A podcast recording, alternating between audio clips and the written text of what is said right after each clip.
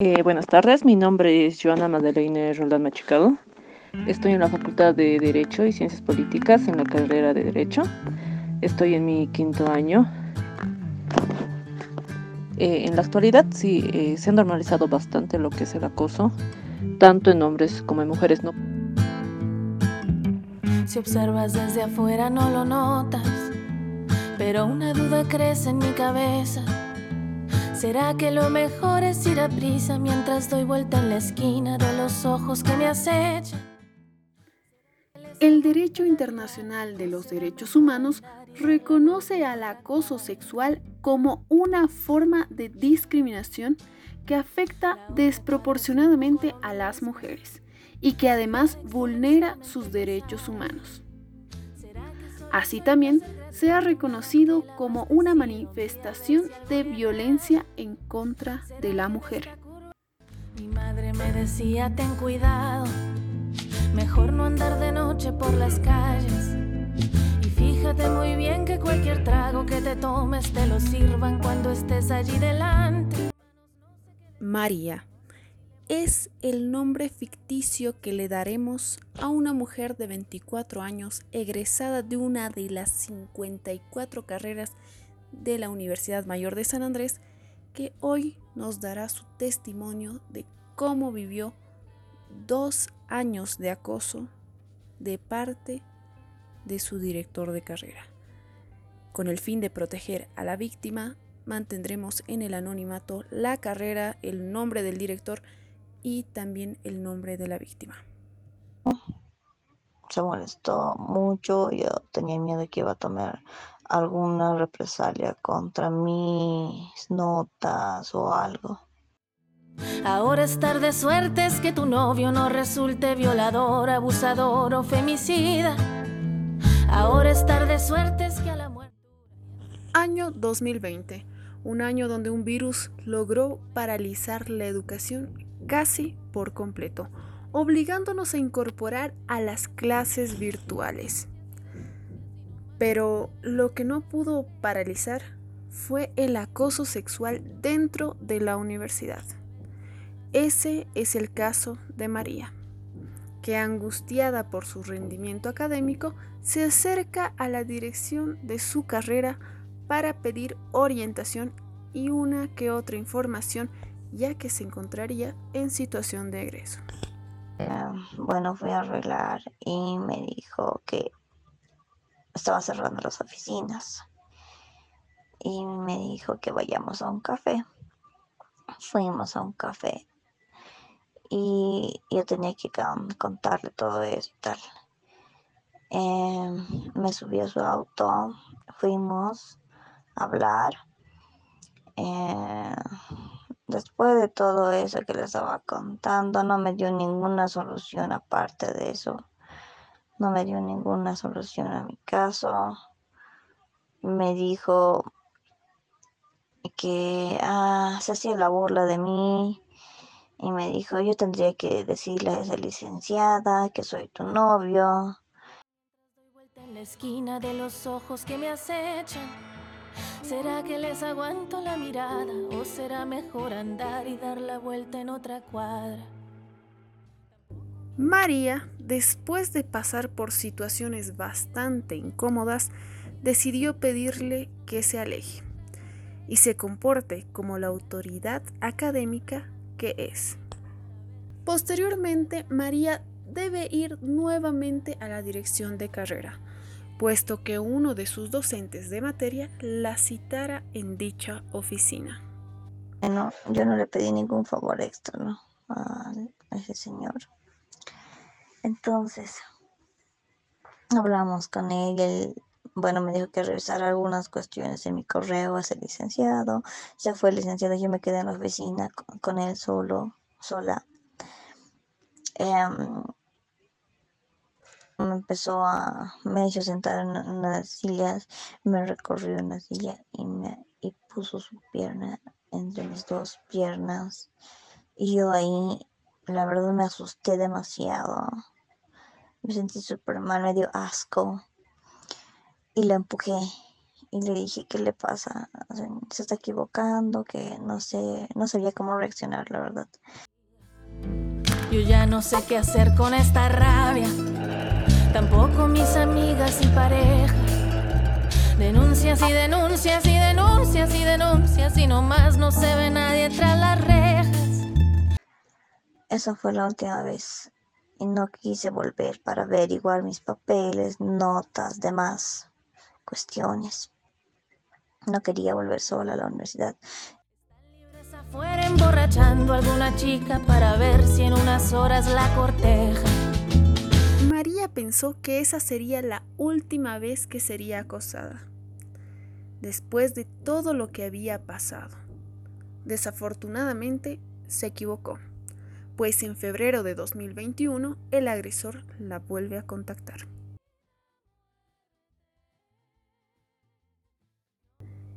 Le escribió un mensaje de WhatsApp donde le dice, ¿cómo estás? Perdida, así te pierdes.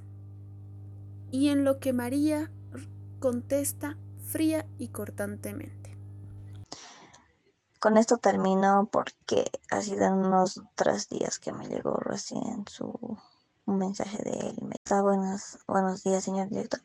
Dígame en qué le puedo ayudar. No me puede, no creo que no me puedes ayudar en nada.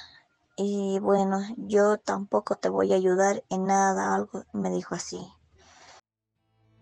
Si observas desde afuera no lo notas, pero una duda crece en mi cabeza.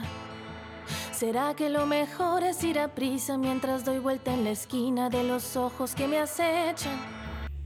Este fue el caso de María, una mujer de 24 años que fue acosada durante dos años por su director de carrera y que hasta la fecha no pudo denunciar. Ahora estar de suerte es que a la muerte no le guste tu cintura y en su troca no te siga.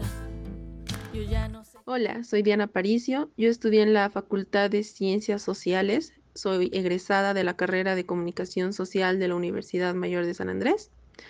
Y bueno, con respecto a si creo que se normaliza el acoso sexual dentro de la universidad, evidentemente sí. Conozco de casos y cosas que han pasado en el que se le echa mucho la culpa a la víctima por, no sé, eh, andar vestida de cierta manera o porque lo induce de alguna manera y no me parece correcto, me parece que se le echa mucho, muchas veces la culpa a la víctima.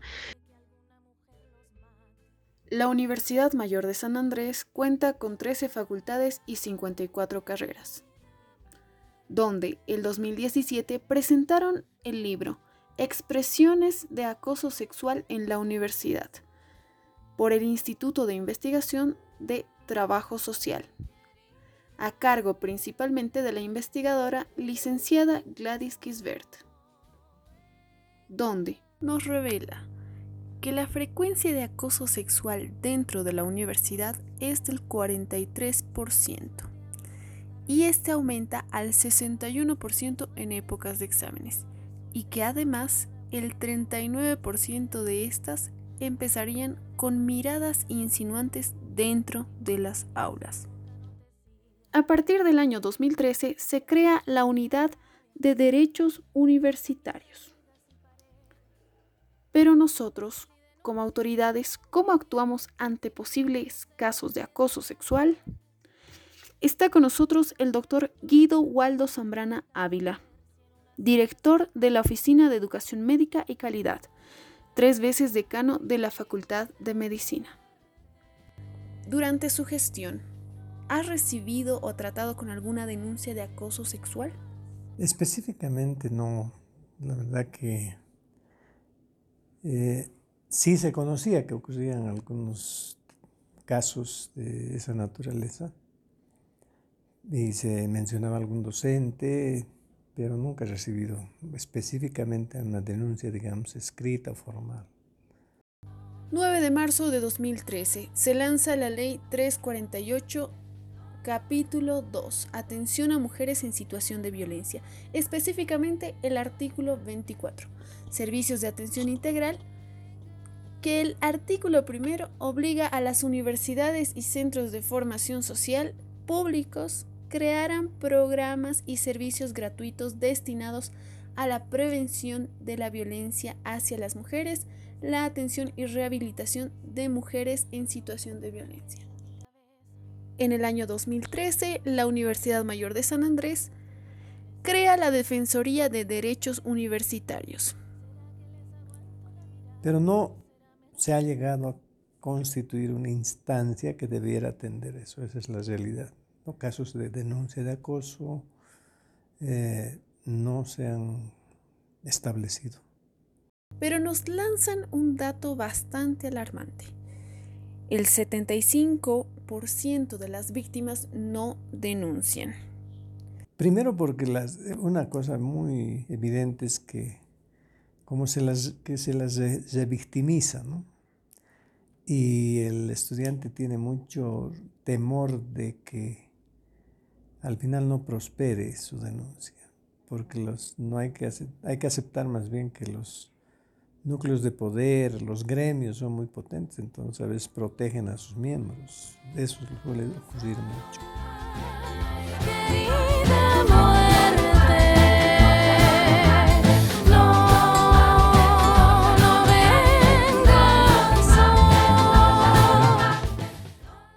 algunos casos, no nuestros, pero que se ha llegado a, expulsar de la universidad temporalmente eh, como producto de procesos, ¿no? O sea, entran a procesos que tocó nuestra facultad, que fue pública, y el dictamen fue expulsar o suspender, digamos, de la docencia por dos años, creo. Y eso está pasando todavía en este momento. no existe ningún protocolo. Creo que sería, en realidad, crear, armar una estructura que atienda el acoso, la violencia, porque también otro elemento es la violencia que está ligada, ¿no? El, uso que hacen muchos docentes de la cátedra es con un poder absoluto y lastiman a la gente, pero eso está muy normal. En este momento creemos que el estudiante no tiene derecho. Yo estoy aquí ahorita pasando muy malos momentos con chicos que creen que el docente puede hacer lo que le da la gana y además se, someten. Sí, por ejemplo, lo más importante ver el mecanismo para que la, denunciante, obviamente esto va más contra la mujer, ¿no? y del nivel de poder contra el que tiene menos poder. Pero debería haber una instancia mejorada para que eh, la persona que denuncia tenga las protecciones suficientes como para que se atreva a denunciar. ¿Será que solo soy placer gratuito, un anaquel abastecido? Mire a ver si algo le agrada. ¿Será que en esta curva de cadera mi vida corre peligro más que en la de carretera? El acoso sexual se ha naturalizado en nuestra universidad. ¿A qué cree que se deba esto? ¿A cultura o a falta de leyes y normas? Solo esto es un reflejo. Siempre hay que pensar que en la universidad se reproducen las cosas que se producen en la estructura de Estado. Si el Estado es permisivo, la universidad será. Si el Estado es corrupto, la universidad será. Si el Estado no educa, la universidad no educa. Yo creo que es más cultura es más cultura, más educación colectiva, más educación de país, de sociedad. Madre me decía, ten cuidado, mejor no andar de noche por las calles.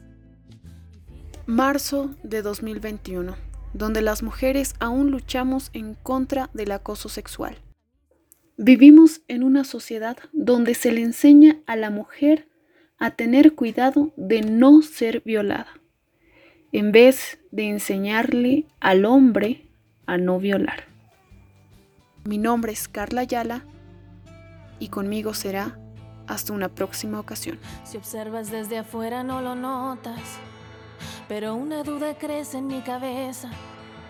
¿Será que lo mejor es ir a prisa mientras doy vuelta en la esquina de los ojos que me acechan? ¿Será que les hago